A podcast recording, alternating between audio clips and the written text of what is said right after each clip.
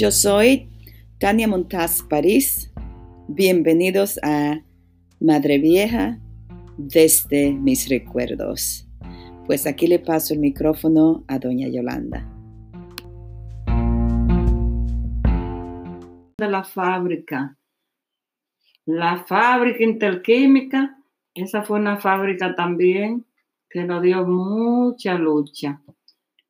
Porque en verdad le daban vida a los trabajadores de la comunidad, pero esa vida se, se, convertía en enfermedad porque dependía, salía un, una contaminación muy fuerte, como una química muy fuerte que llegaba a, a los hogares e, ese, ese mal olor. Entonces nos reunimos con el señor Paliza, que es el dueño, o era el dueño porque ya logramos de que ya no exista esa fábrica en la comunidad. Eh, nos reuníamos con él y le decíamos que realmente la fábrica era importante para los trabajadores, para los padres de familia, pero que nosotros queríamos que ellos resolvieran el problema de la contaminación ese mal olor que salía, que no podían la gente estar dentro de la casa. Entonces ellos pusieron como forma de una chimenea, algo así alto, como para que ese, ese humo que salía no, no llegara a los hogares. Logramos eso. Pero después hubieron otra fábrica también que hacían daño, como la papelera también que bregaba con, papel, entonces los desperdicios lo echaban, lo llevaban a un río que había. Entonces también tuvimos la comunidad que reunirnos y comisión a donde ellos para que trataran de ver la forma como ellos hacían su propio cértico, donde fuera la, todos los desperdicios que botaban de la fábrica que fuera a los céticos que ellos hicieran y que no vaya a contaminar el, agua del río. Al principio, esa agua contaminada bajaba al barrio Juan Pablo Duarte. Entonces, tratamos de que ellos hicieran su propio eh, para consumir su propia agua.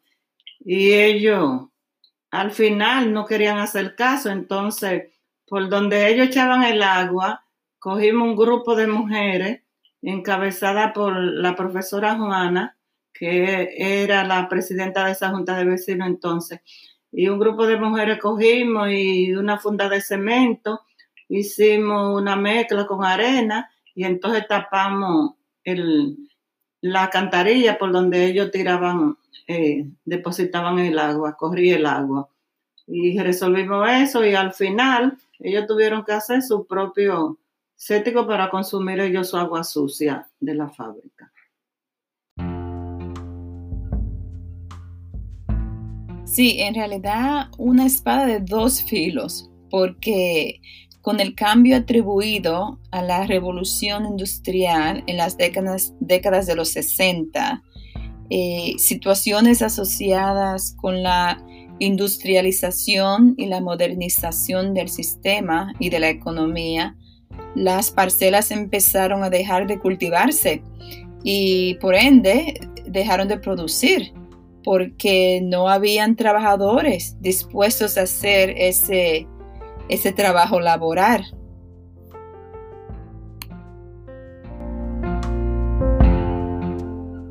A pesar de eso también que uno estaba defendiendo a los trabajadores en esa forma, recibíamos muchas llamadas diciéndonos que si cerraban la fábrica, que entonces a dónde ellos iban a encontrar dinero para mantener su familia.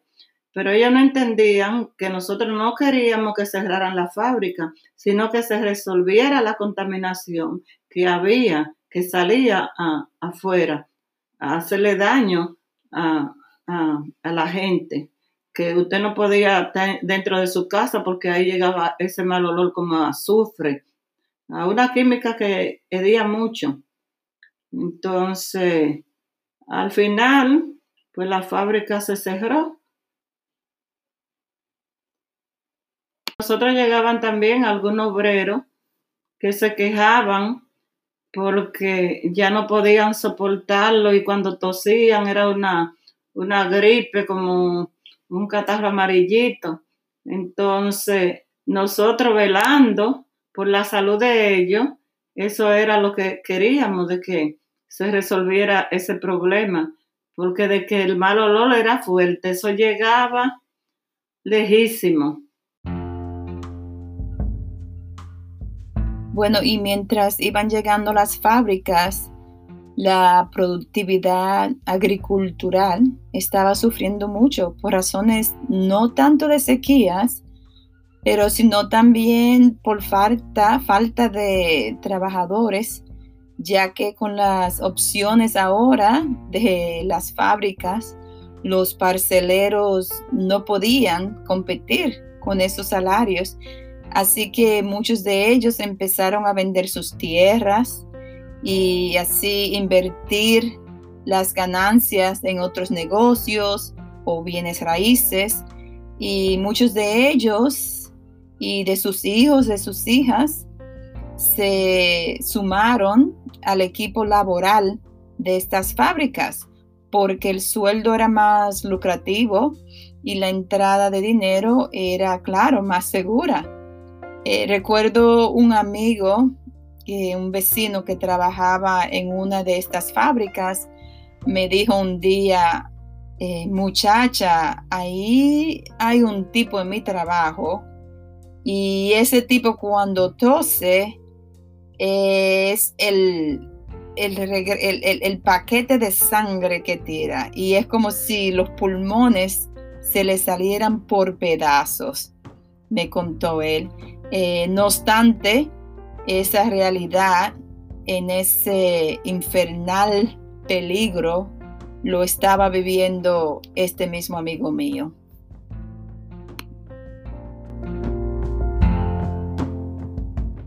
También la fábrica de asfalto, eso es donde ligaban el asfalto para arreglar la, la calle.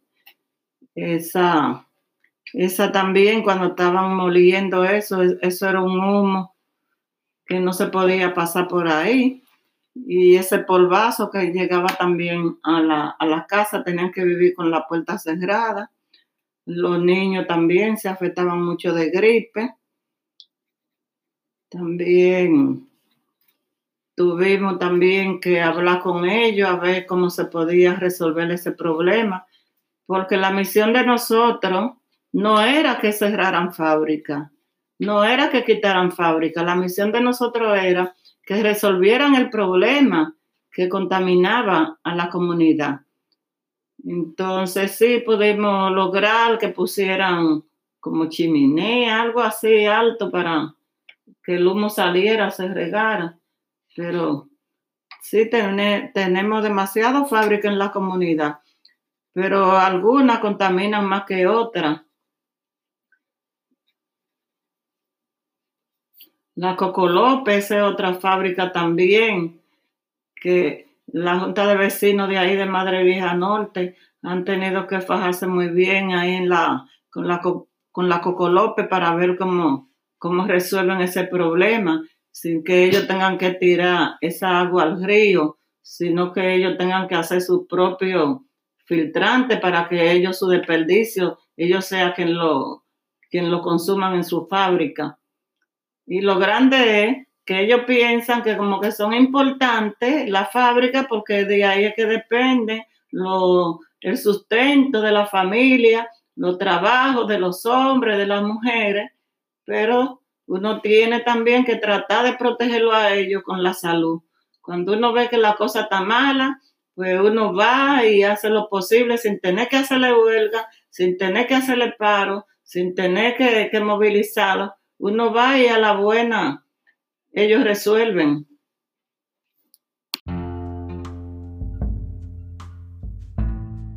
Pues aquí terminamos por hoy. Muchas gracias por acompañarnos. Hasta la próxima.